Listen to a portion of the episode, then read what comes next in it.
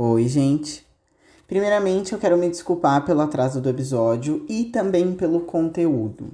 Como vocês sabem, é, essa série de mitologia nórdica inicial aqui do podcast é simplesmente uma leitura e comentários sobre o livro Mitologia Nórdica do Neil Gaiman. E tecnicamente, seguindo o sumário do livro, hoje era pra gente falar sobre a construção do Muro de Asgard. Mas, como eu informei para vocês, eu tô com um estágio novo e bem dizer, eu comecei na quinta passada. E eu tô muito sobrecarregado, gente. Tanto que eu tô escrevendo o roteiro depois do expediente e meu cérebro só quer ficar quieto. Então, por isso, eu decidi falar sobre esse capítulo é, de introdução dos deuses, porque ele tem um roteiro um pouquinho menor. Eu tô me planejando melhor, tá? E eu acho que principalmente quando a minha faculdade voltar em março, eu vou ter que escrever e gravar durante o fim de semana, porque durante a semana vai ser bem corrido. Mas enfim, gente, é... eu sei que eu não vou falar do, do, do capítulo ali da construção do muro de Asgard, mas o capítulo de hoje também é mara, vocês vão adorar. Então, se você caiu de paraquedas nesse episódio, como eu falei, essa série de mitologia nórdica é inteira sobre o livro Mitologia Nórdica do Neil Gaiman. Então, eu aconselho você a voltar e ouvir os outros episódios para ter uma noção mais ou menos do que vai ser falado aqui. O Neil Gaiman, ele começa esse capítulo falando sobre os deuses nórdicos e como existem vários deles, mas ele diz que a maioria das histórias é sobre Odin e o Thor e também sobre o Loki. O que é verdade, né, gente? São os deuses mais é, populares, igual Hades, Poseidon e Zeus. O livro fala que o Odin é mais velho e mais poderoso que todos os outros deuses. Como vocês se lembram, o Odin ele deu um dos olhos dele em troca de sabedoria, lá no poço de Mimir, aquela coisa que eu falei para vocês. E por isso ele adquiriu todo o conhecimento do mundo. Mas, gente, o Odin ele também conseguiu o conhecimento de magias de runas só que para conseguir esse outro tipo de conhecimento, ele precisou se sacrificar. Vocês lembram da Yggdrasil, aquela árvore que cresce pelos nove mundos? Então, o Odin, ele foi até o topo dela e ele se enforcou por nove noites. Ele foi perfurado por uma lança bem no meio da barriga, um ferimento tipo bem forte, e enquanto ele sangrava, o vento meio que ficava machucando ele, sabe? Enquanto ele estava lá de pendurado. Então, durante os nove dias e nove noites, ele não comeu e nem bebeu, e ele só ficou ali sentindo dor enquanto, tipo, ele morria, assim. E assim, gente, ele achou que ele ia morrer de verdade, mas no ápice da dor, bem perto da morte, ele olhou para baixo e aí as runas começaram a aparecer. Ele conseguiu compreender elas e não só isso, ele agora também conseguia fazer magia, minha gente. A corda que ele estava pendurado sumiu e ele caiu da árvore gritando. Essas runas, gente, vocês já devem ter, vocês já devem ter visto. É, geralmente, em todas as artes assim de mitologia nórdica, tem essas runas em algum cantinho, algum detalhe na, na roupa. E essas runas, gente, é, até onde o meu conhecimento vai, ela, elas funcionam como símbolos de poder elas possuem, cada uma delas tem um, um significado. Inclusive, existe um livro que eu ainda não comprei esse livro, mas eu tô doido para comprar, inclusive eu já vi ele para vender na minha cidade, que ele fala sobre ritos e runas nórdicas e algumas outras tradições, e ele tem meio que um dicionário assim de runas, sabe? Eu vou pesquisar o nome dele certinho e eu posto para vocês lá no Instagram do podcast. Então, assim, essas runas, elas eram, elas são importantes, né? Elas são um método de magia. E pelo que se dá a entender nesse mito, meio que elas eram incompreensíveis, né? E de repente elas até são incompreensíveis para alguns deuses. Mas o Odin ele, ele se sacrificou justamente para que para que ele conseguisse entender essas runas e também começar a fazer magia. Como eu já falei para vocês, o Odin ele tem muitos nomes, né? Pai de todos, Senhor dos mortos, Deus da forca, das cargas e dos prisioneiros. Ele é também conhecido como Grimnir, que é o nome mais legal dele, gente. E ele também é chamado de O Terceiro. Ele viaja pelo mundo disfarçado, como a gente também viu, né? Quando ele assume aquele nome de Bolverkir. E olha, gente, sempre que ele caminha por Midgard, que é o nosso reino dos humanos, ele é um homem alto de manto e chapéu. Então vocês, ó, Fiquem de olho. Uh, eu falei para vocês também sobre os corvos de Odin, né? Eu meio que falei rapidinho. Mas esse capítulo, ele fala sobre o Rugin e Munin, né? Que são os dois corvos. E eles e ele, esses corvos, gente, eles meio que são tipo espiões do Odin, porque eles voam pelos nove mundos levando notícias e conhecimento para ele. Eles pousam no, nos ombros do, do deus, assim, e aí eles sussurram ali é, o burburinho, a fofoca, né? Mas assim, gente, geralmente, sempre que tem alguma coisa mística, assim, relacionada ao Odin, a gente sempre vê esses corvos.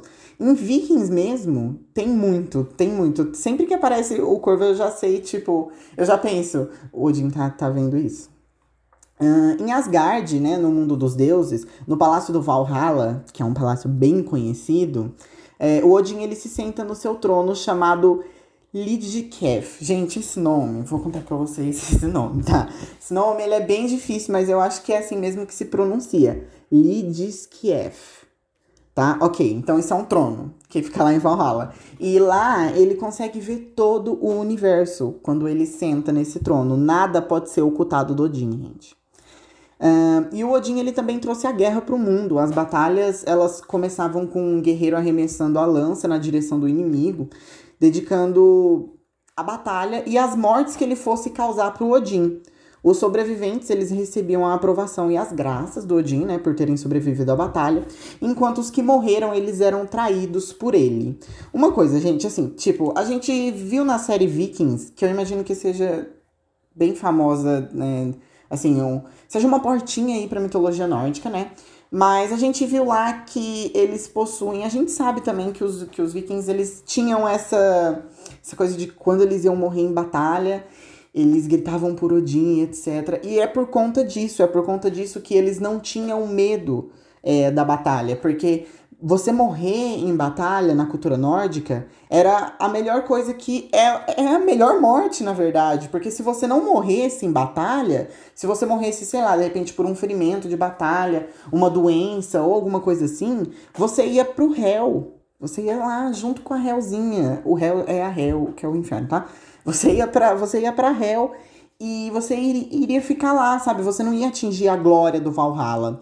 Então é por isso que eles não tinham medo da morte, e é por isso que eles vangloriam tanto é, a morte, a batalha, porque é a coisa mais honrosa que tem. É, e as pessoas que caem em batalha, elas são levadas pro Valhalla pelas Valkyrias, que são as donzelas guerreiras espirituais. E lá no salão do, do Valhalla, os homens e mulheres, eles ficam bebendo e lutando, tipo, todos os dias. Eles, tipo assim, eles acordam, aí eles comem, aí eles vão lá para fora, pro pátio, eles ficam lutando, lutando, lutando, eles morrem. Aí no final do dia o Odin revive todo mundo. Aí todo mundo entra pro salão e fica bebendo, bebendo hidromel. E depois eles voltam e aí eles dormem e aí fica nesse ciclo infinito, entendeu? Até que um dia eles vão parar, que é uh, no Ragnarok.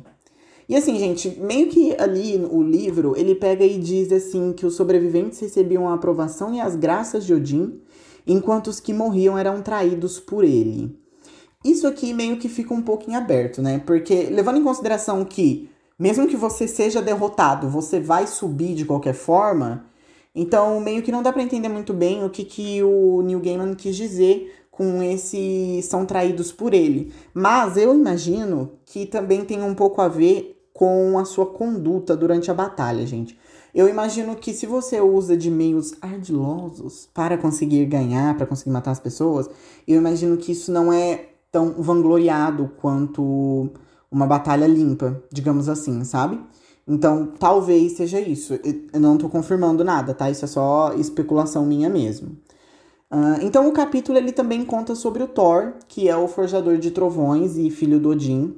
O Thor ele é amigável, ele é carismático, ele é alto, tem barba ruiva e é forte. Provavelmente ele é o deus mais forte ali dos, dos Asgardianos. A força dele é ampliada pelo cinturão Mejingjord, né, que eu também já falei para vocês. E esse cinto, ele dobra a força do Thor. Ele usa, né, gente, o famoso Mjolnir, que é o um martelo com cabo curto feito pelos anões, e a gente sabe o porquê que esse cabo saiu curto do martelo. E assim, os trolls, os gigantes de gelo, os gigantes da montanha, todos eles tremem quando eles veem o Mjolnir, porque ele é uma arma muito poderosa, justamente por ter sido forjada por anões, né, gente? O Thor ele também ele usa luvas de ferro para ajudar ele a segurar o cabo da arma. A mãe do Thor, gente, ela era a deusa da terra, chamada de Jord, tá? Ele tem filhos. Esses filhos são Mod e Magni, sendo um raivoso e o outro forte, respectivamente.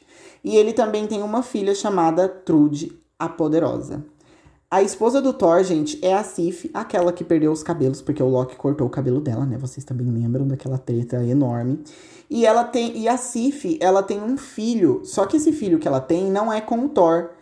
Esse filho é chamado de Uller e ele é o deus dos esquis e ele usa um arco e flecha. Sim, gente, ele é o deus dos esquis. A não ser que exista outro tipo de esqui que eu tô pensando, ele é o deus dos esquis. Uh, mas o Thor, tipo, meio que considera ele. Ah, sei lá, o Thor é padrasto dele assim, sem problema nenhum, sabe? Uh, e por fim, nós temos o famoso Loki, que é bonito, sensato, convincente, simpático. Ele é o deus mais perpicaz, sutil e corajoso. Porém, gente, como nós sabemos, o Loki também é cheio de raiva, inveja e cobiça. O nome do meu gatinho é Loki, gente, então vocês podem imaginar como ele é. Uh, o Loki, ele tem uma mãe é, chamada de Laufey. Ela também é conhecida como Nau ou, ou Agulha por ela ser magra, bonita e afiada. Uh, os mitos contam, sem muita certeza, de que o pai dele era o Farbaut, um gigante muito poderoso. O Loki ele viaja pelo céu em sapatos voadores e consegue se transformar em qualquer pessoa ou animal. Ele é mais inteligente, sutil e traiçoeiro que qualquer outro deus ou gigante, gente. Nem mesmo Odin é tão astuto. O Loki, ele é irmão, ele é irmão do Odin mas por jura de sangue. Nenhum deus sabe como que o Loki chegou em Asgard ou quando ele chegou em Asgard. E meio que os deuses que estão por ali não gostam muito dele, porque ele fica tocando terror, né, gente? Sempre. Por mais que ele conserte depois. Ele é melhor amigo, mas também o maior inimigo do Thor. Ele é conhecido como pai de monstros, autor de infortúnios e deus da trapaça. Esse título dele de pai de monstro, gente, é justamente por conta dos três filhos que ele tem. E que inclusive são as três criaturas uh, que meio que são os personagens principais do Ragnarok, que é o fim do mundo na mitologia nórdica, né? Os três filhos do Loki, para quem não sabe, é a Hel, a rainha do submundo, o Jormungandir, que é a cobra que a cobra do tamanho do mundo, né? É aquela cobra que ela fica. Ela meio que encontra a própria cauda dela ao redor de Midgard. E o Fenrir, que é o lobo gigante, que meio que fica preso aí por uns tempos, mas depois ele dá uma escapadinha. Então, esses três filhos do Loki, eles são os inimigos principais no Ragnarok. E o Ragnarok, gente, é uma, uma coisinha assim incrível tá? Mas a gente vai falar dele mais pra frente. Então é isso pelo episódio de hoje. Eu espero que vocês tenham gostado. É, mais uma vez, desculpa por não ter sido é, sobre a construção do muro de Midgard, tá? Vai ser na semana que vem. Eu vou escrever o roteiro durante o fim de semana para garantir. É, e é isso. É, a gente chegou em 500 seguidores no podcast, pelo menos no Instagram, tá? É, eu vou aproveitar, inclusive, eu vou falar rapidinho sobre as outras plataformas, gente. É assim, eu posto o episódio em uma plataforma só e ela distribui automaticamente para todas as outras plataformas. Tá? Então, assim, é, eu não consigo ir, por exemplo, no Deezer e upar o episódio direto lá. Eu upo o, o episódio nessa plataforma e ela distribui para todas as outras. E, pelo que eu percebo, a primeira plataforma que fica disponível o episódio é o Spotify. Então, assim, eu não sei é, da onde. É, eu não sei sobre as pessoas que estão ouvindo no Deezer, as pessoas que estão ouvindo no Google Podcast.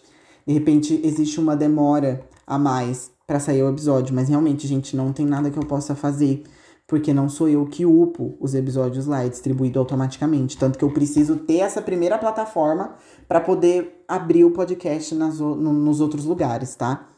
É, então, a gente pegou 517 seguidores ali no, no Spotify. Nas outras plataformas eu meio que recebo um relatório mensal, então eu ainda não recebi desse mês. Mas vou dar uma olhada. Mas assim, gente, muito obrigada a todo mundo que seguiu o podcast, tá? A gente tá com 5.311 inicializações. E, tipo assim, eu consigo ver mais ou menos da onde são as pessoas que estão ouvindo o podcast recentemente. E olha, só aqui tem tipo Portugal e Bulgária. Eu tô muito internacional. Então, assim, gente, realmente, muito, muito obrigado, tá? Continue compartilhando o podcast. E se você não segue o podcast no Instagram, que é por lá que eu me comunico com vocês, é por lá que eu posto as artes, esculturas e várias coisas, é, segue lá, é arroba tudo de mitologia, tá? Tudo minúsculo e tudo junto. E é isso, eu vejo vocês na semana que vem. Tchau!